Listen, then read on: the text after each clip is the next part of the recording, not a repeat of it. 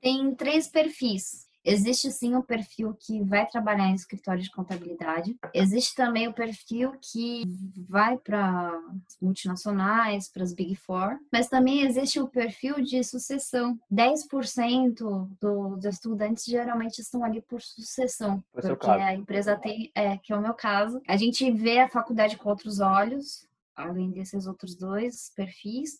E tem gente que entra como sucessão, mas acaba migrando para os outros dois perfis, ou para outra empresa ou para auditoria.